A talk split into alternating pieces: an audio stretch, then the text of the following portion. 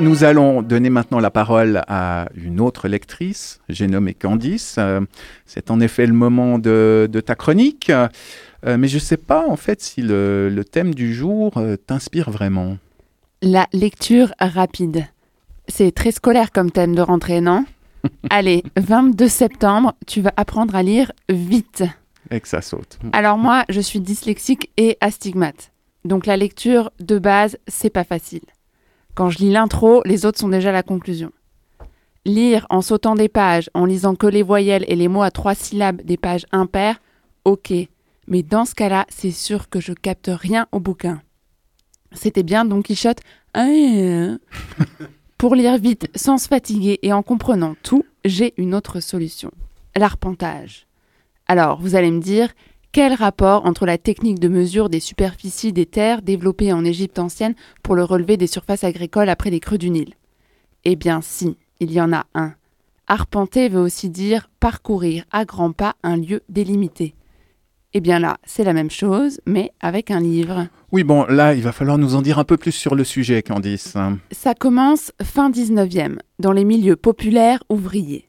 L'idée est simple, se réapproprier un savoir théorique de la classe dominante de manière collective.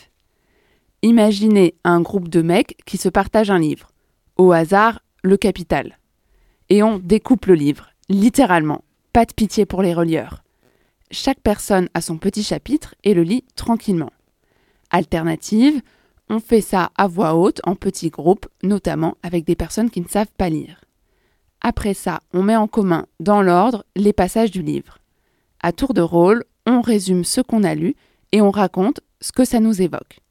On pose des questions, on partage des impressions, bref, on assimile le contenu théorique. On renverse les codes. La parole circule à temps égal, il n'y a pas une personne qui délivre son savoir et les autres qui écoutent tranquillement. Mais oui, bien sûr. Donc, tu es en train de nous dire que le soir, après le boulot, tu lis Marx avec tes copains de l'amicale de la résistance ouvrière? Non, pas vraiment. Depuis, la méthode s'est transmise dans la résistance pendant la Deuxième Guerre mondiale, dans l'éducation populaire, puis dans les milieux autogérés. Alors oui, c'est clair, c'est plutôt un truc de gauche. L'idée, c'est de désacraliser le savoir et l'objet livre libérer la parole politique et prendre conscience qu'un problème est partagé. C'est la force du collectif de faire ensemble ce qu'on pourrait jamais faire seul. Par exemple, tu te dis je vais lire Proust. Tu commences, tu t'endors. Alors que là, tu vas lire des feuilles déchirées dans un bar avec des amis, c'est quand même plus sympa. Après, ça part en discussion façon cercle de parole, chacun parle de sa Madeleine et on boit des coups pour oublier. Et là, t'as gagné un an de ta vie et la possibilité de dire Ouais, j'ai lu à la recherche. Et donc, que des avantages en somme. Exact, t'as même pas besoin d'acheter le livre.